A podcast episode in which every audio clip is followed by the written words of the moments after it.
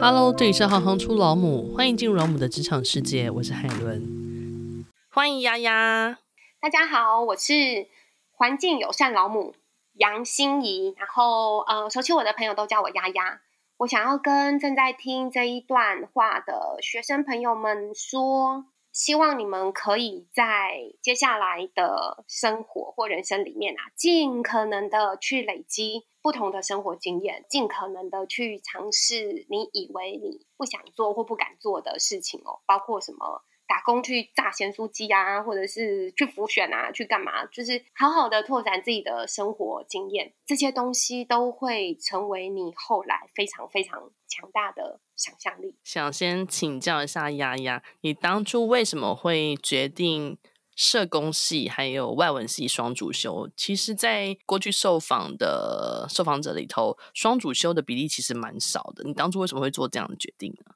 我考上。台大社会系其实就是在我的这个分数范围之内，我希望再也不要遇到数学跟很多数字了。所以什么经济系啦、国贸啦、财管啦、资管啦，一定的在志愿卡上面划掉。那其实剩下来的这些，嗯、可能政治啦、社会啦这些选项，我就填了社工系。我觉得那时候应该就有这种偏食偏差，结果后来发现，哈，什么社会系也要念统计？天啊，真的是失算。会双修外文系是。因为我在进了大学之后，其实成绩够好到你可以去选别的学系来修。那那时候有在考虑的是法律系或外文系。那在台大的话，法律系你得搭校车去另外一个校区哦，我觉得这个通勤成本也是蛮高的。所以后来就决定在校内吧，找一个我自己也蛮有兴趣，然后资源很多，并且只排外性的给本系同学使用的外文系来试看看。其实也不是什么浪漫的、嗯、哦，对这个很有爱，对这个很有关怀，或者对这个很有想法。一个是分数到了排除了不喜欢的，然后另外一个是哎成绩到了，那我来选看看我有的选择这样。但后来都蛮美好的啦，嗯、这两个学系有的训练。那可以请教一下雅雅，社工系跟外文系分别都在学些什么啊？社工系的话，其实是一个学习如何专业的助人的。一个学科，所以这个专业的面向就很多嘛。然后助人又牵涉到你在帮助的对象是什么，所以在这两个交叉之下，会有一些理论的累积，例如说社会学啦，然后心理学啦，甚至教育啦等等，有这些理论背景的扩充。那因为你是要帮助人嘛，所以根据你在帮助的对象，又会有不同的领域的知识需要累积哦。只要你是帮助儿童的，那可能在儿童的发展啦，或者是呃，假如说儿童他会面对到的危险环境，或者是高风险环境，怎么样去有最好的调整跟介入？那如果你是假如说精神障碍的啦，然后呃做家暴性侵的，同时在这不同的助人对象中，你都会要再去累积能够好好帮助别人的这些专业知识哦。但除了专业跟助人对象的认识之外，我觉得社工系真正在对我来讲啊，虽然我最后没有成为社工了，我觉得社工系的训练对我来说还是非常持续有效的是，就是你能够比较设身处地的去理解困境，不是个人造成的，以及我们可以比较活泼而有效的去整合不同的资源。来挹注在所需要帮助的人吧，所以有时候是一个心态或概念。除了刚刚讲的专业知识跟助人对象的认识之外，我觉得是这个心态一直支持着我，还是成为一个非典型的专业助人者。那如果是外文系的话，可能每个学校不太一样哦。以台大来说，它就是一个以英语为母语来学各式各样你人生中基本上不太会遇到的东西了，像英国文学啦、美国文学啦、世界文学啦、嗯、希腊文学啦等等。那到了大三，又有更痛苦的语言学啊。嗯 外文系的大三、大四才觉得哦，有些好玩哦。你可能有学绘本啊，学女性主义啊，学后殖民啊等等。但是前一两年的外文系真的是，好，可能我没有那个慧根啊，对不起老师。剧情直转直下这样。嗯，我觉得还是两个训练的东西不太一样，但是对我来说有个共同的感受是，我觉得都有一点开天眼的感觉，就是社会系跟社工系开天眼，跟外文系也会给我一种开天眼的感觉。一个是在假如说社会结构、社会体系下，你发现哦，原来这件事情可以不是这么想。假如说肥胖好了，肥胖也不是一个人懒啊，一个人怎么样，他可能有他的结构，他的假如说他的家庭环境、他的饮食教育啦，甚至他的工时，然后他的薪资都会影响一个人变成怎么样的样貌嘛？对啊，这个对我来讲是蛮开天眼的。说嗯，嗯，这些问题其实是不是一个人？的问题不应该责备那一个结构下的可能也是受害者，对啊，然后外文系的开天眼是，哦，原来你使用另外一个语言，或者是别人使用不同的语言在阐述事情，或在记录东西，或者是累积文学，其实那整个价值系统都蛮不一样的。那你后来选择了到英国去深造社会学的硕士跟博士，为什么你会最后做这样的决定呢？说到英国，又是另外一个跟社工系差不多的。就我那时候想要出国念书，然后觉得英语系国家会比较友善。然后因为我家里其实不是环境很好的家庭，我出国念书对我家来讲是一个不可能的选项啦。就如果是自费的话，所以就觉得嗯好，我要来考公费，来找到金主，就政府来当我的金主。那我既要考到公费，然后我又要去一个英语系国家，但我又蛮不喜欢美国的。所以就去英国吧，因为英国有学门跟我比较接近的，然后呃英语系国家以及啊，我非常喜欢英国，就是五六零年代的摇滚乐哦，所以某种程度是为了这些非常次文化而且非常渺小的事情而做出了这个重大的决定，就是因为 Pink Floyd 是英国乐团。嗯。那在英国的学习样貌跟在台湾的感受，你觉得最大的差异是什么？哦我觉得英国是一个，其实我觉得蛮自学的，就是你突然变成一个自学生这样。可能不止英国，可是因为我对其他国家的学制没有这么熟悉哦，只能分享说给我的感受。嗯、就觉得英国的研究所训练啊，它比较不像是哦有一个指导老师在指导你，就他们的姿态比较是，我作为一个资深一点的社会学家，在陪伴一个年轻的社会学家成为。专家，所以他们在跟你讨论问题的方式，其实很少是指导性质的，就是哎，我我觉得你这个东西写的就对，这个方向才可以。他可能就是陪伴你去理清，说你想要探讨的那个问题，可能还有怎么样的面向是他之前有经历过的，那你要不要放进去思考看看？所以我觉得比较像是就是自学生，然后有一个大学长姐在带你哦。这个就很大好大坏，我觉得对台湾的学生来讲可能会很不熟悉吧，因为你变成你自己学习的所有安排者，然后你要几乎负起全责的来做这件事。但对我来讲，我觉得是蛮舒服的啦。对啊，假如各位同学们，如果你在你的人生中觉得嗯，我就不是很适合被指导，我是自己蛮有方向、蛮有想法，我只是希望有人可以跟我。讨论的话，我觉得国外在这样子的，我觉得学术传统上是可以让你比较能够接触这种学习形态的。那这些学习的经历，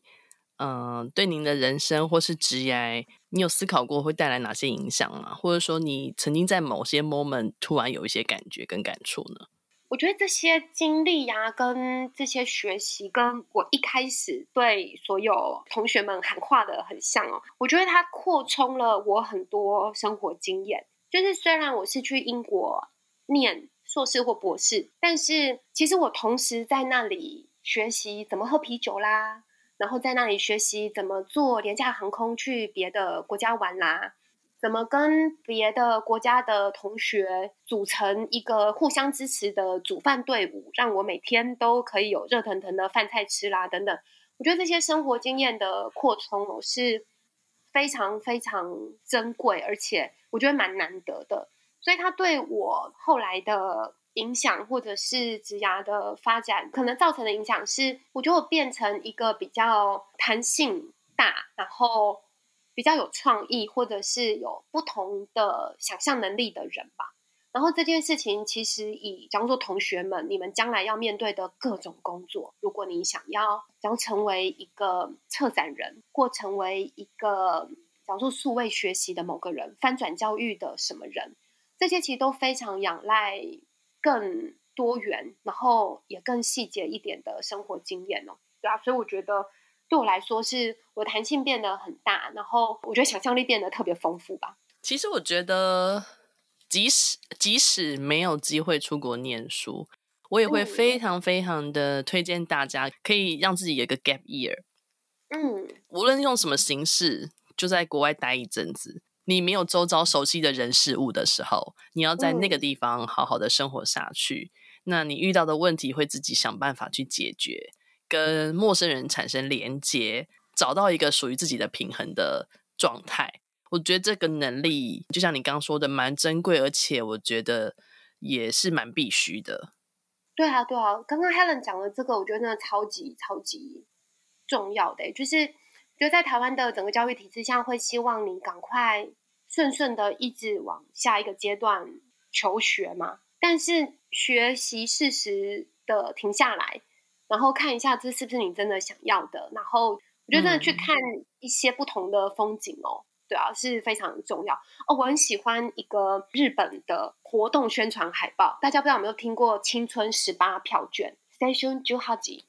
它是青春十八，就是日本它在呃春季跟夏季的时候会发行啊，很像台湾区间车的这种区间票，然后你可以在一个金额以内，嗯、不知道一千八百 yen，你可以坐一整天。所以你厉害的话，你可能可以从京都一路坐到北海道之类的吧。如果你弄弄得好的话，对啊，然后这个青春十八啊，它每一年的宣传海报都非常非常唯美，它都是宣传铁路的啦、铁道的啦、火车站的啦等等。但是它有一张海报，它上面写的文案就是一个学生背着书包，然后在一个海滩跟一个没有人的火车站附近，他就说，在你自己的房间真的能够好好思考人生吗？我觉得这个是给正在收听的同学们一个，对啊，对啊，你就像刚刚 Helen 讲，你不一定是出国留学，可是你就去五天的青春十八吧，回来你就会变成不一样的人了。对啊，真的，而且很便宜，你爸妈一定会同意的。的对，就如果你正在就学的孩子哦，很多高中跟几乎每一所大学都有交换计划，嗯，这也是非常非常好的资源哦。就是如果大家想要了解的话，可以从你们学校的国际处开始。对，那边会有非常多的国际计划交换的专案啊，summer school 或者是 summer camp 都有非常多。有些甚至是学校有专案在补助的，你不需要自己拿出大把的钱，就可以有一个非常不一样的体验。为什么我这么熟悉呢？嗯、因为我以前就在国际处工作，所以各位同学下学期开始就先去走趟国际处看看。那可不可以有一些什么样的学习秘诀可以跟同学们分享呢？我在三十九岁这一年啊，就前年就从台中哦，每天通勤一百九十五公里去清华大学拿了幼教老师的这个学程。就是这个学习秘诀，假如说如果这个学习秘诀啊是要通向，假如说通过考试的话，我的秘诀大概就是 可能要多扶老太太过马路，就是累积一点心得。为什么会这么说？因为我觉得大家要知道，就是学习的方式啊，已经大家都资讯爆炸了吧？有非常多的人教你怎么好好念书，嗯、但我觉得就是成为一个比较善良的人，嗯、可能就宇宙莫名其妙就会帮你吧。所以要去扶老太太过马路，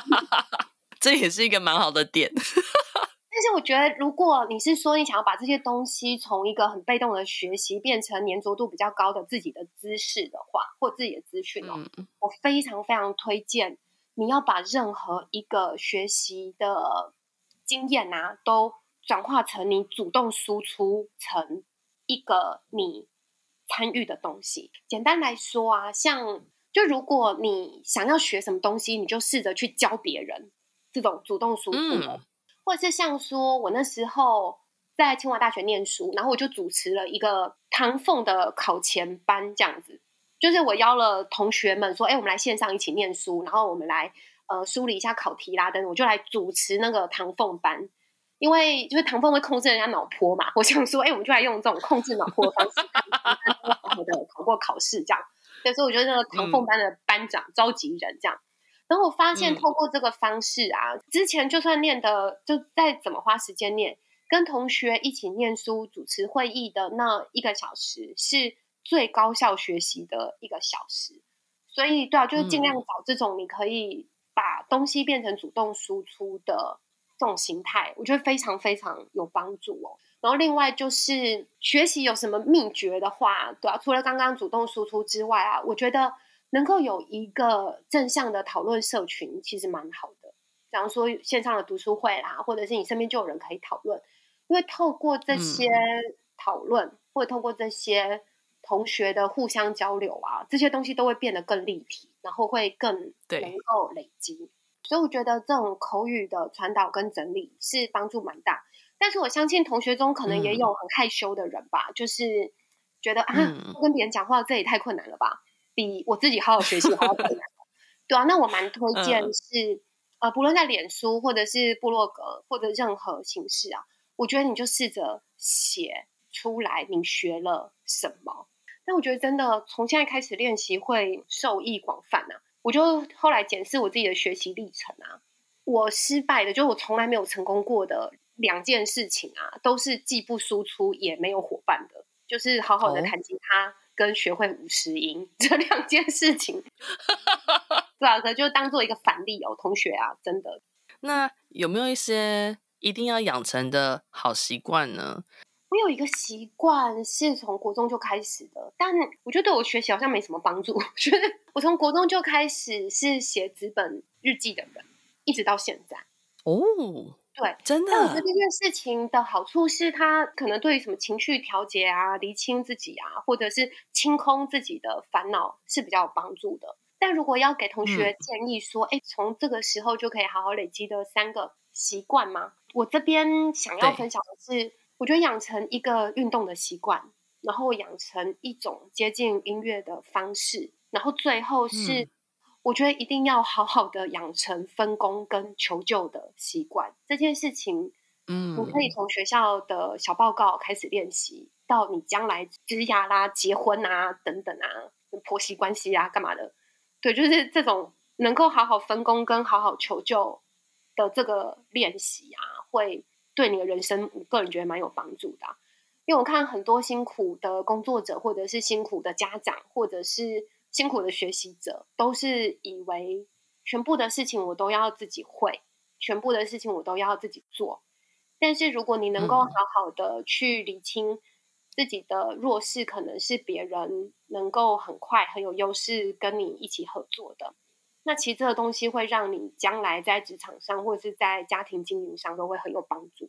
非常同意。对啊，对啊。然后运动跟音乐也是，你不一定要会乐器，可是找一个跟音乐相处的方法，可以是听爵士乐啦，或者是那跳舞啦等等。因为我觉得这些东西会让你外于这些视觉等等有一个不同与自己相处的方式啦。而且我觉得音乐有时候是，如果将来各位同学你的生活变得非常的斜杠，或者要切换很多身份的话，我觉得音乐作为一个转衔的仪式非常非常有效哦。就是你可能从一个假如说忙碌的中阶主管，突然要去变成一个慈祥的爸爸等等，那你有一个 这种跟自己相处的方式，你可以就是转化的还蛮好的。那运动的话，我相信可能学生你们现在都就是年轻力壮、活蹦乱跳，大概没有什么感觉。但是有一个喜欢的，甚至是有一个你自己一个人就能够完成的运动习惯啊，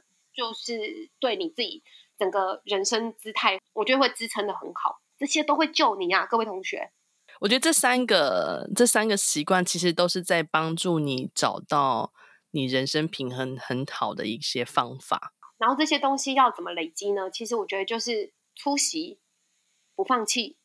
然后问问题。那如果请丫丫跟我们一句话说明环境友善老母是一份什么样的工作的话，你会怎么形容呢？